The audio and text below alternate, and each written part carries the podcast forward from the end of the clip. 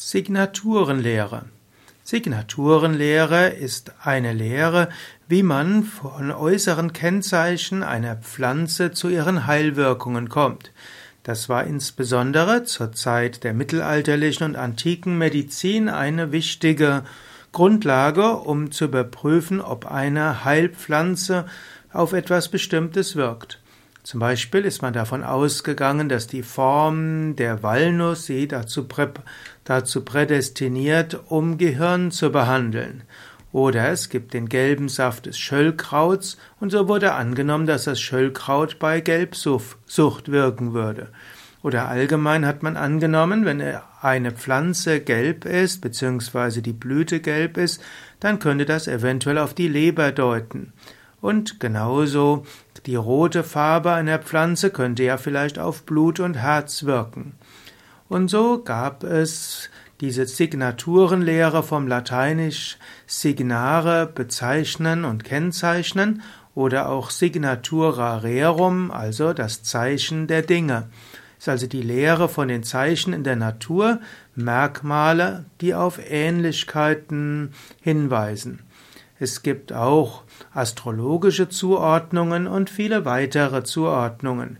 Die Signaturenlehre beruhte natürlich auf einem kosmischen Denken in Entsprechungen.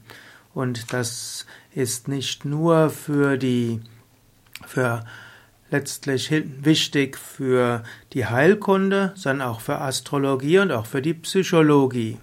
Signaturenlehre letztlich eine Ähnlichkeitslehre.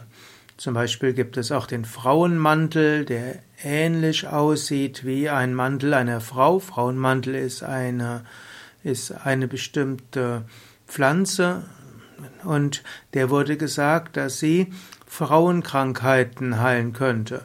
Oder es gibt auch das Lungenkraut, das hat getupfte Blätter und so hat man angenommen, dass sich dieses Lungenkraut bei Lungenkrankheiten bewähren würde.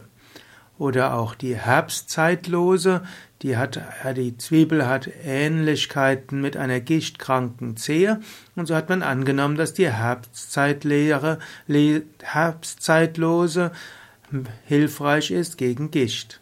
Und manche ja, Zuschreibungen aufgrund der Signaturenlehre haben sich auch tatsächlich als hilfreich erwiesen.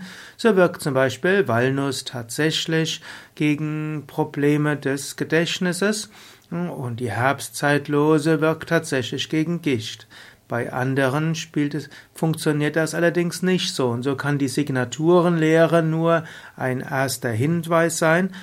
Wo sollte man genauer hinschauen?